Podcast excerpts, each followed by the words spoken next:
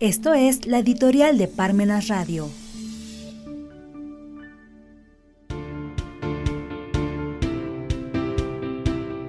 Requerimos legisladores lectores.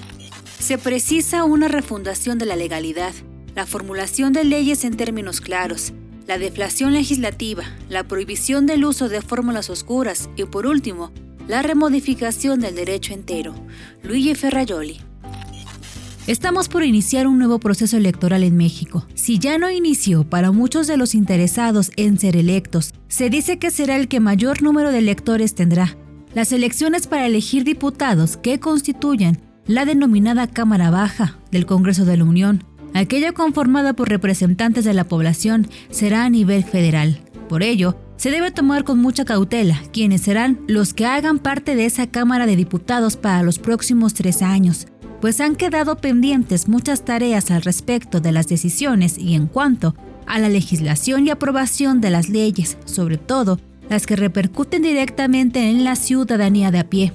Desafortunadamente, el problema que se ha agudizado en los últimos años en los procesos legislativos es que muchas de las iniciativas de la ley y reformas se han quedado estancadas y no han sido puestas casi nunca, ni siquiera en debate, en las comisiones que de ambas cámaras se conforman. En cambio, existen otras iniciativas de ley que pasan de forma asombrosa y con rapidez, son votadas, aprobadas e inmediatamente están listas para su publicación en el Diario Oficial de la Federación y para su entrada en vigor.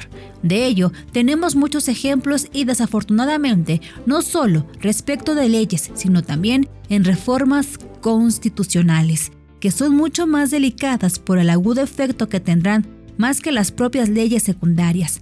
Debido a esta realidad, es necesario ahora, más que nunca, legisladores lectores, porque tanto las iniciativas de ley que se quedan estancadas como las que pasan en un proceso inmediato en su aprobación deben ser leídas, por lo menos por los legisladores.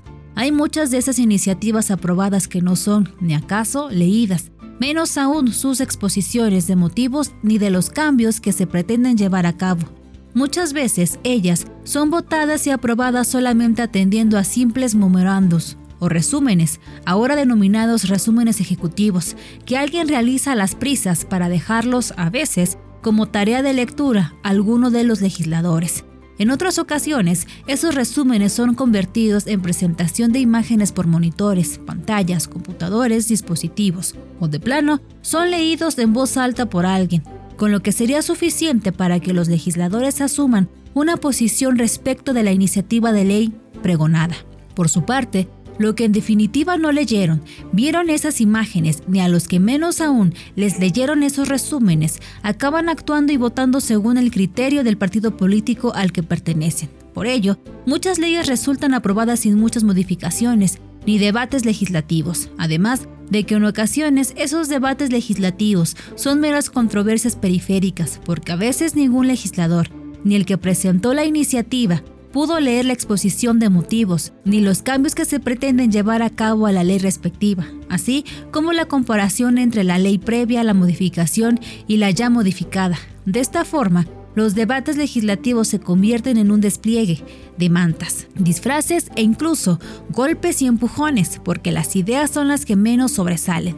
Con esta realidad, verdaderamente requerimos legisladores lectores. A lo largo de la historia ha habido muchos errores aprobados, precisamente por la falta de lectura de las iniciativas de ley. Luego, lo que resulta aún peor, el propio texto de la ley, una vez entrando en vigor, es reformado a la brevedad posible, una vez observadas y detectadas las deficiencias de lectura.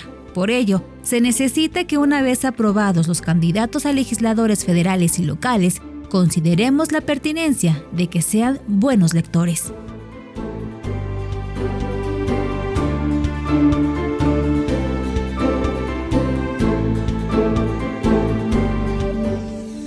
Si los tiempos nos impiden leer, pero no nos impiden escuchar.